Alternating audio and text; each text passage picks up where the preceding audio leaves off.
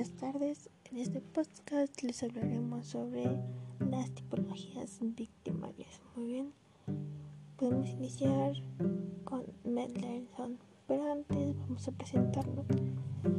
Nuestro equipo Vina está conformado por Díaz Bonilla García Ángel y Pérez Sánchez Itzela Adriana. Bien, pues bueno, para eso ya podemos iniciar primeramente hablando sobre Mendelssohn. Benjamin Mendelssohn nace en la fecha del 23 de abril de 1900, quien fue nacionalizado como israelí y que posteriormente fallece el 25 de enero de 1991. Para esto, por la fecha o por el año de 1940, saca a la luz su fundamento para la clasificación de la correlación de la culpabilidad entre víctima y el infractor, ya que, bueno, él fue el único que llegó a relacionar la pena con la actitud victimal. Mendelssohn es considerado como el padre de la victimología por la tan acertada clasificación de la víctima que desarrolló, ya que pues bueno es la más aceptada y también la más, la más comentada en su hábito. Eh, también inclusivamente se le puede llegar cierto reconocimiento como que él crea la base para estas para este tipo de tipologías.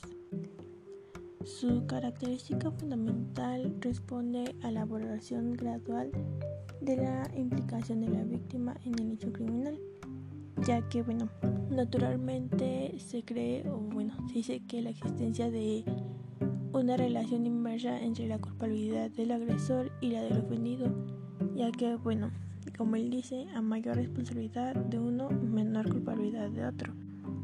Pero para esto, bueno, también se tiene que retomar o dar como una información general que se refiere a la víctima, pues se considera como una figura olvidada en el tiempo debido a que, pues bueno, el papel que se le llega a otorgar al delincuente como principal eh, fuente para el estudio, disculpe, eh, pues bueno, hace que se le haga a un lado y pues bueno, como había dicho, se lo, se lo olvide.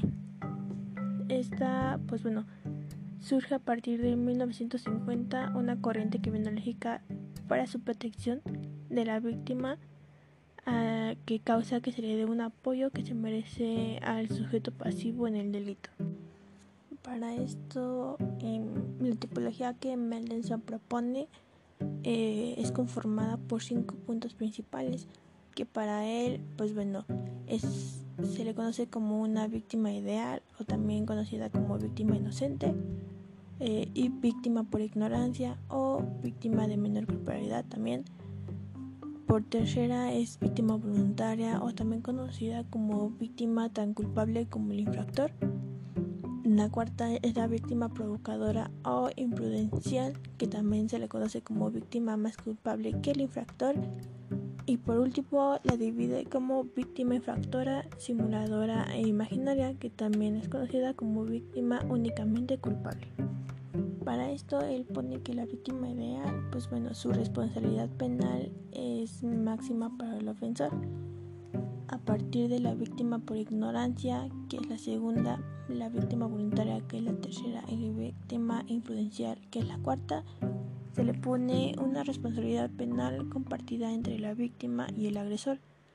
La quinta, que es la víctima infractora o la víctima imaginaria, se le, responsabiliza, se le responsabiliza penalmente como máxima para la víctima.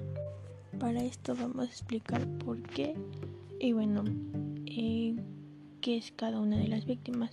En primera instancia, la víctima inocente o ideal es el tipo de víctima que no provoca ni se considera responsable de la agresión. Un ejemplo de esta podría ser un niño, ya que presenta características ideales para atentar contra su persona mm, y también que pues bueno por la misma inocencia y la cuestión de que es un niño pues nunca se va a considerar responsable de la agresión. La segunda es la víctima por ignorancia. Esto, pues bueno, son o se asemejan a las personas que son ignorantes de los alcances que pueden tener sus acciones, lo que las convierte posteriormente a ser víctimas.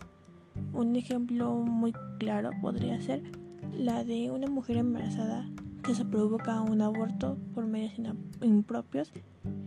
Eso quiere decir que, pues bueno, no quería concebirlo y a raíz de estos medios que utiliza, pues bueno, se provoca eh, pues la muerte termina como una consecuencia de sus actos por ignorancia. La víctima voluntaria, pues bueno, como lo dice, es una víctima consexual o que voluntariamente se somete para hacerlo, ya que pues bueno llega a reconocer y tiene conocimiento de los posibles resultados que sus acciones pues pueden provocar, ¿no? Em, aquí podríamos poner como ejemplo, pues bueno, cuando se juega la ruleta rosa, por ejemplo, con un arma, de que no se le puede poner dos balas y pues ya sabe, el girar y disparar posterior para saber, pues si bueno, la bala te da o no. O también se puede manejar aquí como la eutanasia activa. Posterior a esto, pues bueno, sigue la víctima imprudencial o más culpable que el infractor. Esta se divide en dos grupos. La primera, pues bueno, es una víctima provocadora, la cual es un individuo que incita o promueve la comisión del delito. La segunda es una víctima imprudente, que pues bueno, es aquel que se arriesga a ser atacado por el agresor, eh, pues bueno, por posibles métodos preventivos, que pues ignora. Y bueno, un ejemplo de estos podríamos poner en el primer grupo, pues bueno, lo más, se podría decir que un poco más común que puede ser una persona, pues bueno, portando joyería cara o ropa cara o algo caro en un barrio peligroso que, pues bueno, por lógica sabe que si pasa por ahí lo más seguro es que lo asalten, ¿no? O incluso, pues bueno, algo más grave, pues que lo maten. En el segundo caso, eh, pues bueno, se puede poner, por ejemplo, cuando sales de vacaciones y no cierras tu casa o no lo dejas a cargo de alguien para que te la cuide. Porque pues bueno, como sabes, puedes correr el riesgo de que alguien entre o alguien se adueñe de ella. O también pues bueno, que, que estés viviendo ahí y al momento de que no sea, por ejemplo, te quedes sola, no cierres la la casa adecuadamente o se puede ver que incluso la dejaste abierta a propósito para que entren. Y por último, pues bueno, es la víctima imaginaria o la víctima más culpable o únicamente culpable. En esta existe una víctima infractora o agresora, que es aquella víctima que recae como propio agresor. La víctima simuladora, que pues bueno son los mentirosos o que simulan, eh, pues bueno, para que si es que sentencia condenatoria, pues bueno, esta recaiga en una tercera persona y ellos salgan libres de Y la víctima imaginaria, pues bueno, como lo dice, pues bueno, estos son los casos que son más comunes en niños, eh, también los que son paranoicos y seniles. Como primer ejemplo de la víctima agresora, pues bueno, podría considerarse como es una legítima defensa que pues bueno muchas veces como sabemos la legítima defensa o defensa, eh, defensa propia muchas veces no se toma en cuenta eh, dependiendo de cómo hayan sucedido los hechos o que también está se puede decir que mal visto o tendrán que estudiarlo mucho para ver si tuvo o no que defender y con eso terminaríamos las tipologías de Mendelssohn a continuación, mi compañero Ángel les brindará más información.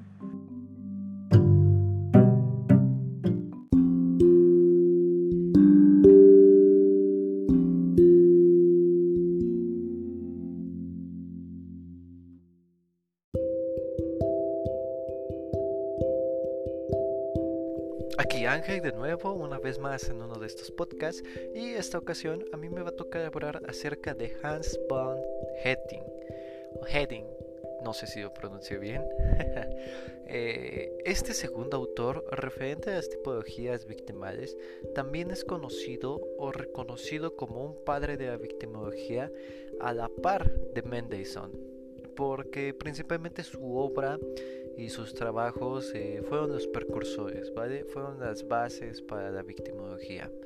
Bien, Hans tiene sus orígenes desde Berlín en el 9 de junio de 1887 y lamentablemente fallece el 6 de julio de 1947.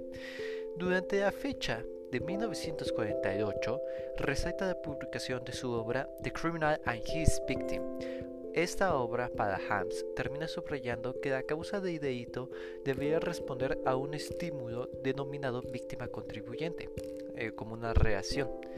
Esto implica en el pensamiento criminológico tradicional y más aparte de que es un parteaguas primario. Hans presentó y desarrolló dos tipos de clasificaciones, ¿vale? La primera fue en su libro que publicó en su primera obra, The Criminal and His Victim, donde eh, trabaja una idea general de la existencia de víctimas especialmente vulnerables, considerando así una posible provocación de la víctima para el criminal en relación a la víctima contribuyente, que él mismo presentó esta idea. Por su parte, también llega a trabajar el lado psicológico, al cual se refiere principalmente a las características que representan los sujetos, que pueden llegar a ser, eh, que pueden más bien llegar a convertirse en unas víctimas. Esta primera clasificación trabaja dos vertientes eh, primordiales o primarias principalmente. La primera de ellas se habla de una clase general, eh, generales, personas comunes, los cuales se pueden, eh, son más frecuentemente violentados y se encuentra en esta clasificación niños, mujeres, ancianos, deficientes, deficientes mentales e inclusive inmigrantes.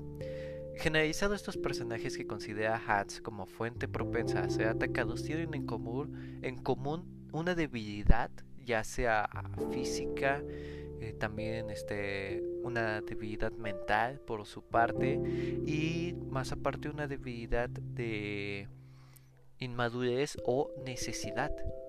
La segunda clasificación que este autor llega a trabajar es una clasificación psicológica en la cual habla acerca de personas que son deprimidas, ambiciosas, lascivos, solitarios, atormentados, bloqueados, excluidos y agresivos. La mayoría de estos se ven victimizados por el hecho de ser blancos fáciles, aprovechándose de sus propios impulsos en su contra. Así pues, podemos encontrar un claro ejemplo en las personas que son ambiciosas, que terminan siendo estafadas o que son este o que pierde que son victimizadas por causa de su ambición, no sé, en juegos de azar. También este algunas de estas personas, como los deprimidos o los solitarios, eh, son aquellos que son incapaces de defenderse por su propia cuenta debido a esta, pues este ataque psicológico que tienen. Seguimos avanzando en el paso de la historia y posteriormente llegamos a la fecha de 1975 donde publica su segunda obra, bueno, no su segunda obra, pero sí una de sus tantas obras, el cual es El. En este incluye un nuevo modelo de tipología victimal, un poco más fresca, más este, estudiada, ya con bases de lo que trabajó en su primera eh, en su primera tipología y también se puede llegar a encontrar un poco de reacciones con lo que se puede presentar en la tipología de Mendelssohn. Pues bien, en este incluye su nuevo modelo de tipología victimal y establece primordialmente cuatro criterios la característica de la situación, actitudes propias del sujeto, la capacidad de resistencia y la propensión a ser una víctima. Eh, como se pueden percatar, pues ya lo comenté, hay una cierta reacción entre la clasificación que lleva Mendelssohn y Hans y más aparte de esto se puede eh, resaltar dos puntos primordiales en los cuales se relacionan totalmente. El primero de ellos es la interacción entre la víctima y el ofensor, ya que estos dos autores declaraban que debería de existir un ¿cómo decirlo? Una reacción de provocación-acción, ¿vale? Y el segundo punto que también es importante que se llegue a identificar son los factores determinantes de los papeles de cada uno de los sujetos implicados en esta trama criminal. Ya abordando los cuatro puntos principales que declaró Hans, tenemos que el punto número uno que es eh, la situación o como Edu, como Edu puso más bien, la situación de la víctima se llega a dividir en dos ramas principales. La víctima aislada, que estas son las personas que ponen en peligro su integridad por apartarse del amparo y su seguridad que supondría la vida en sociedad. Esto lo podemos identificar muy fácil como un inmigrante o una persona que se aleja demasiado de su zona de confort. Y la otra, que sería la víctima de proximidad, eh, que es la existencia de cercanía y contacto con determinadas personas que podrían terminar convirtiéndolo en una víctima, ¿vale? Eh, y eliminación de inhibiciones de la víctima. Punto número 2. 2.1, obviamente. víctima con ánimo de lucro. Es por lo que el deseo mismo de las personas que buscan o recaen en hechos delictivos como prostitución o estafa, buscando en ello un beneficio inmediato. O sea, son personas que quieren ser victimarios o buscan un beneficio inmediato no de la forma correcta y terminan convirtiéndose en una víctima. La víctima con ansias de vivir son aquellas personas que tras haber sufrido algún suceso cercano a la muerte se dan cuenta de la, de las privaciones que existen en la experiencia y se proponen a recuperar el tiempo perdido, pero naturalmente o regularmente más bien, llegan a recaer en adicciones y llegan a caer en drogas, en alcohol.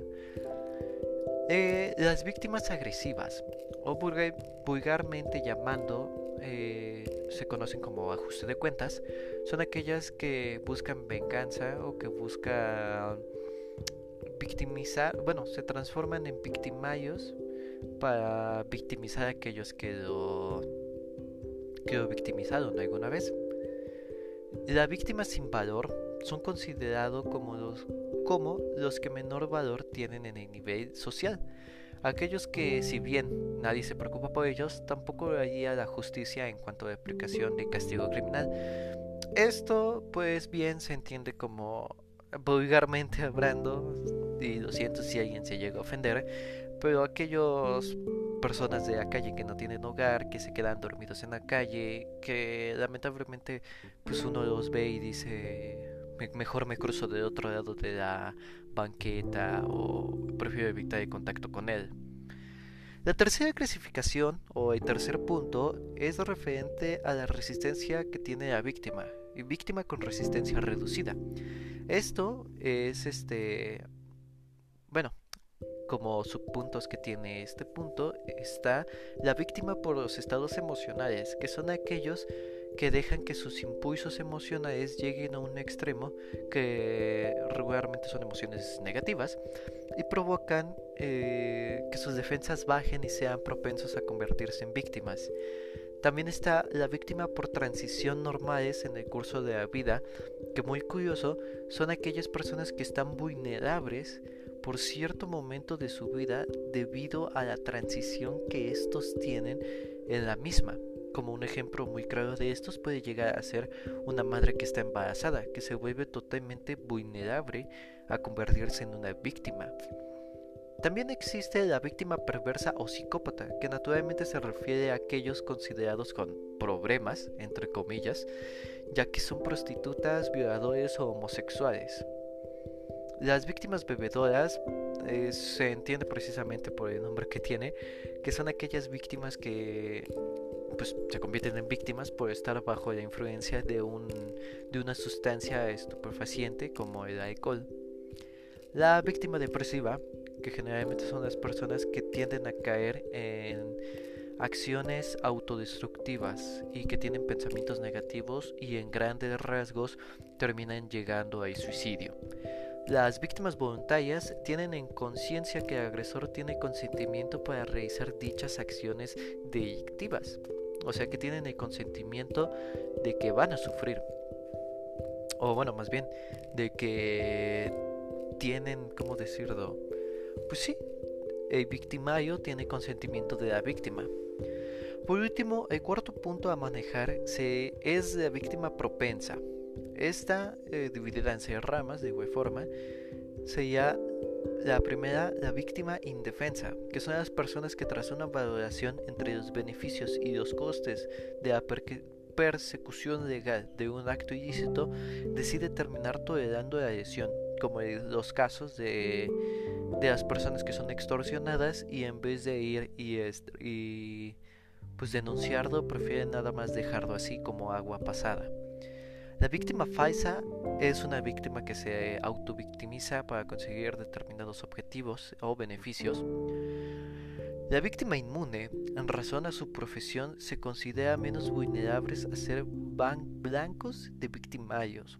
Esta se puede comprender muy fácil como por la posición que tiene una de estas víctimas, ya sea un policía, un un político, a pesar de que sí pueden llegar a ser victimizados, puede llegar a ser muy costoso. O simplemente se, como su nombre lo dice, son inmunes a esto.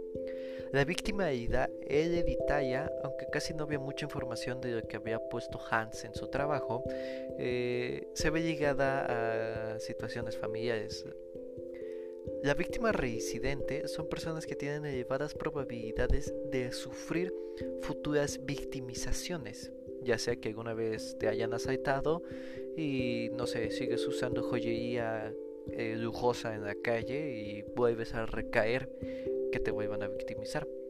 Y por último tenemos la víctima que se convierte en agresor, que aunque es parecida a, a un punto que ya, que ya vimos, que ya se mencionó, este es totalmente una persona que aprende, que cambia completamente su rol tras haber sufrido una experiencia. Una persona que se de, pasar a ser víctima se convierte en victimario por esta misma experiencia que ya vivió.